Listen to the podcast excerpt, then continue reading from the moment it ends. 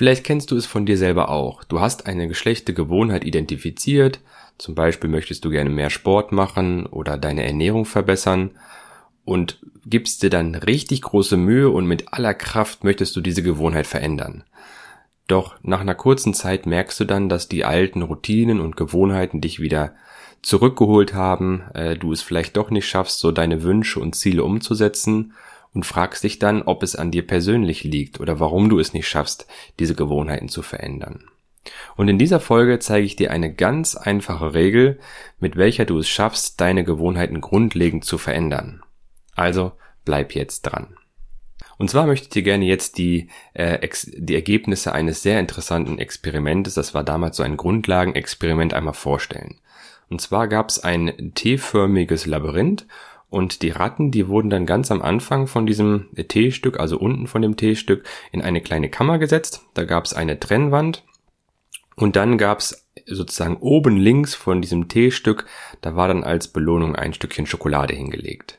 Das heißt, die Ratten waren vorne in dieser Kammer, die Trennwand wurde hochgefahren, wenn ein Signal ertönte, und dann sind die Ratten am Anfang sehr wild in diesem T-förmigen Labyrinth hin und her gelaufen. Das heißt, manche haben an der Seitenwand gekratzt, weil sie schon irgendwo die Schokolade vielleicht gerochen haben. Zumindest irgendwann haben sie dann die Schokolade gefunden. Und dann wurde das Experiment so aufgebaut, dass mit der Zeit immer wieder die Ratten in dieses T-förmige Labyrinth hineingesetzt wurden und die Belohnung, also die Schokolade in diesem Fall, die befand sich immer an der gleichen Stelle oben links. Und dann hat man gemerkt, Je häufiger die Ratten dieses Labyrinth durchwandert haben, da wurden sie immer schneller. Also sie haben keine Pause mehr gemacht, sondern sie wussten ja jetzt, wo die Belohnung ist und konnten dann direkt zur Schokolade laufen. Das Spannende war aber jetzt hier hierbei, dass man die Gehirnaktivität gleichzeitig gemessen hat und man hat gesehen, je häufiger die Ratten das Labyrinth durch, durchlaufen sind, desto geringer war die Gehirnaktivität in der Mitte. Also es gab immer noch einen Anstieg bei dem Signal, wenn das, wenn die Trennwand hochgefahren ist und auch ein Belohnungssignal, so nenne ich das mal, wenn die Schokolade erreicht wurde.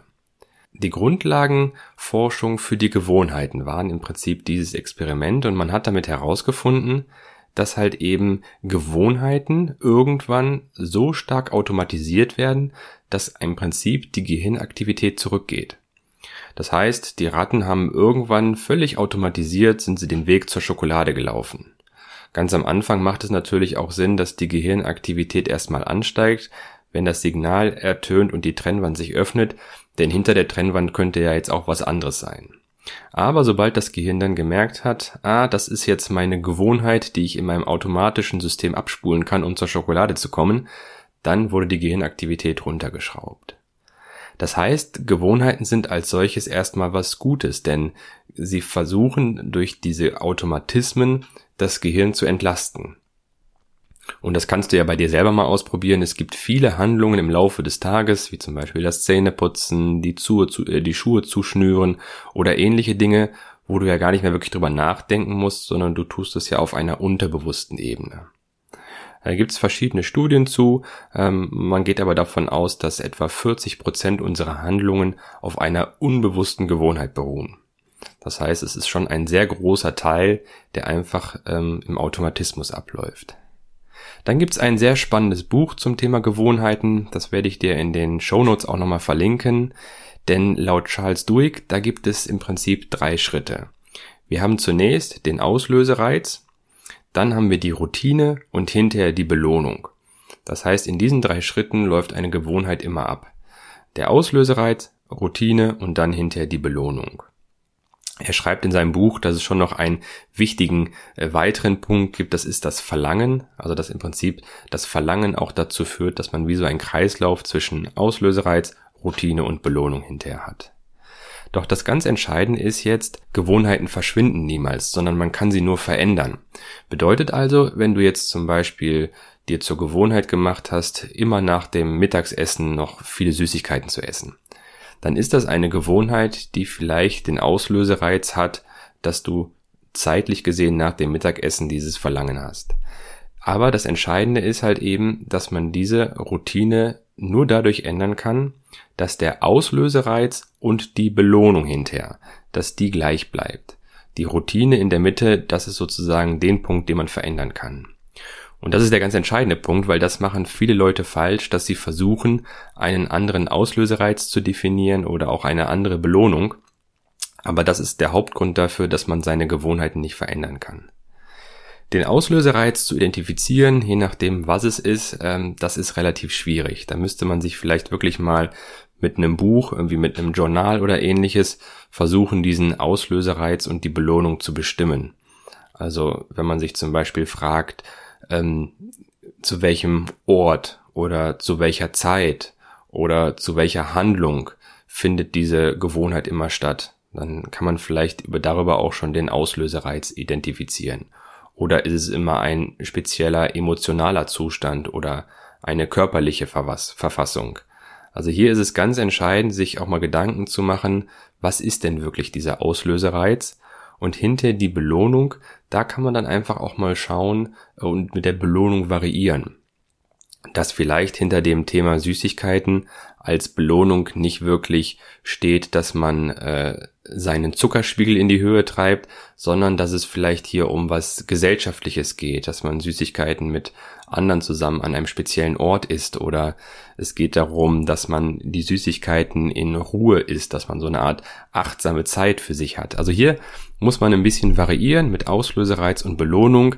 Aber ich kann dir sagen, wenn du diese beiden Punkte gefunden hast, dann ist es ganz einfach, die Routine in der Mitte dazwischen zu verändern. Ich habe in einer Folgenfolge auch schon mal das Thema Schlüsselgewohnheiten angesprochen. Denn Schlüsselgewohnheiten sind ein sehr mächtiges Tool, um auf viele weitere positive Gewohnheiten in das eigene Leben zu schwemmen. Aber hier ist es erstmal der erste Schritt, vielleicht an einer etwas einfacheren ähm, Gewohnheit dieses System einmal auszuprobieren. Ich möchte dir gerne noch ein paar weitere Tipps mitgeben. Zum Beispiel können Mini-Gewohnheiten helfen. Also nicht direkt mit Vollpower starten, wenn du jetzt zum Beispiel das Thema Sport angehen möchtest, sondern zieh dir einfach erstmal die Sportschuhe an und gehe mit den Sportschuhen eine Runde spazieren. Und nimm dir auch nicht zu viel vor, sag dir erstmal, du möchtest maximal fünf Minuten spazieren gehen. Und daraus entwickelt sich dann sozusagen eine Handlung, wenn du die Sportschuhe schon anhast und fünf Minuten spazieren gegangen bist, dann kannst du ja auch noch weitere fünf Minuten gehen. Und wenn du dann am nächsten Tag oder übernächsten Tag zehn Minuten spazieren gegangen bist, ach, dann kannst du ja auch vielleicht mal eine Minute joggen. Und soraus entwickelt sich dann eine positive Routine. Eine weitere Möglichkeit ist, verknüpfe deine Gewohnheiten mit Ort und Zeit. Das macht es einfach auch ein bisschen konkreter. Und wenn man es dann sogar noch verschriftlicht und sich sagt, heute nach dem Abendessen lese ich auf der Couch ein Kapitel in meinem neuen Buch als Beispiel. Und was ganz wichtig ist, es gibt noch das sogenannte Gewohnheitenstapeln. Das heißt, anstatt zum Beispiel die Gewohnheit Sport zu machen, von null auf neu zu entwickeln, dann kannst du sie mit deinem morgendlichen Kaffee oder deinem morgendlichen Tee verknüpfen. Und das ist einfach für das Gehirn nochmal eine etwas einfacherer Ablauf, um diese neue Gewohnheit zu etablieren. Denn auch hier gilt eine Regel, die 66-Tage-Regel. Ich werde dir in den Shownotes nochmal die entsprechende Folge ähm, hinterlegen, aber hier ist es entscheidend, versuche diese neue Gewohnheit über mindestens 66 Tage durchzuhalten und du wirst merken, der Automatismus ist eingeschaltet. Ich hoffe, das war hilfreich für dich und du kannst dir einiges mitnehmen. Wie gesagt, versuche Auslösereiz und Belohnung zu identifizieren und das Verändern der Routine wird dir super einfach gelingen. Wenn auch du noch Fragen hast oder Anregungen hast, dann melde dich gerne bei mir. Die Kontaktdaten findest du in den Show Notes. Und wenn auch du der Meinung bist, dass du in deinem Bekanntenkreis noch jemanden hast, dem die Folge gefallen könnte, dann leite sie gerne, leite sie gerne weiter, teile sie. Ich freue mich auf deine Rückmeldung und bis bald. Liebe Grüße, Janek.